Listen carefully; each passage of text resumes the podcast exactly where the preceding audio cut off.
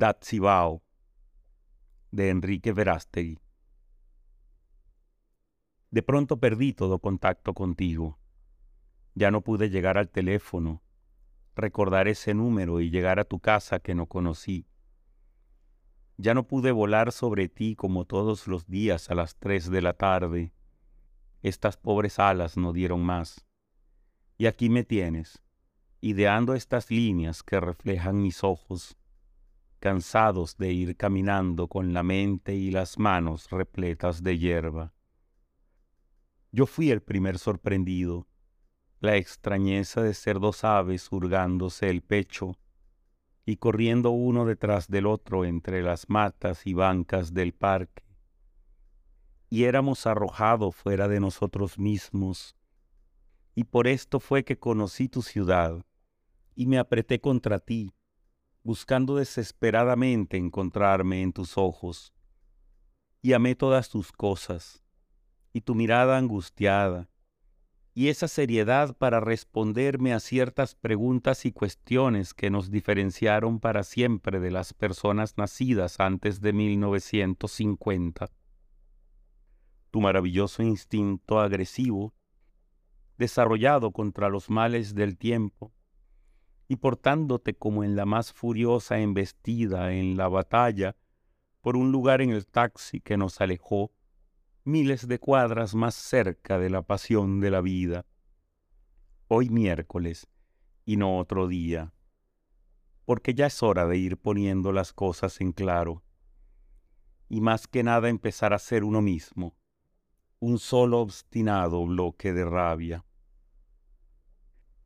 Tú, por todo lo que para mí reflejabas lo más claro, eres mi sopor antes de echarte a gritar por estos sitios malditos.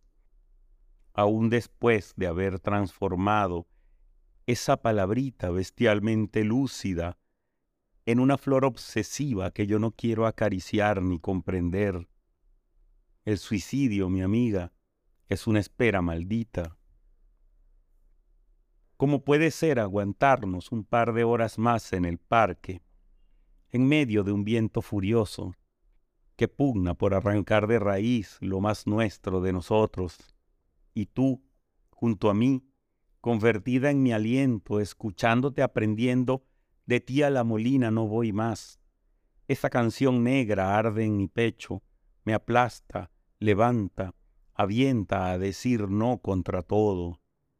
Cada uno recuerda su primera caída, cada uno recuerda paso por paso los pasos que fue dando y los que no dio, porque en uno mismo está el propio enemigo. Y yo me levanto para luchar contra mí, y me tengo miedo. Lo perfecto consiste en desabotonarnos el torso, mientras vamos salvajemente penetrando en esta selva de arenas movedizas y tu vida o mi vida no ruedan como esas naranjas plásticas que eludimos porque tú y yo somos carne y nada más que un fuego incendiando este verano.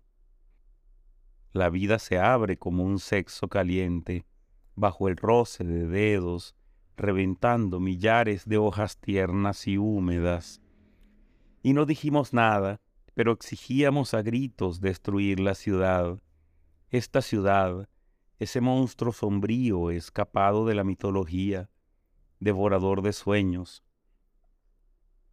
Y el musgo creció como un verso clarísimo en tus ojos. Tú querías leer mis poemas, aferrarte a ese instante de dulzura donde jamás hubo límites entre uno y otro ser. Y fuiste solo una muchacha que pasó por mis ojos silenciosamente pegada a mí, a mi secreta manera de enredarme en las cosas, de explicar un mundo indeciso sembrado con piedras. Yo que creí que nada era nada en cualquier lugar de este mundo, y de pronto me di con tus sueños, como con un golpe de mar sobre el rostro, y luego adiós, porque todo y nada puede explicarse en el amor, y porque todo y nada se explica en nosotros y con nosotros.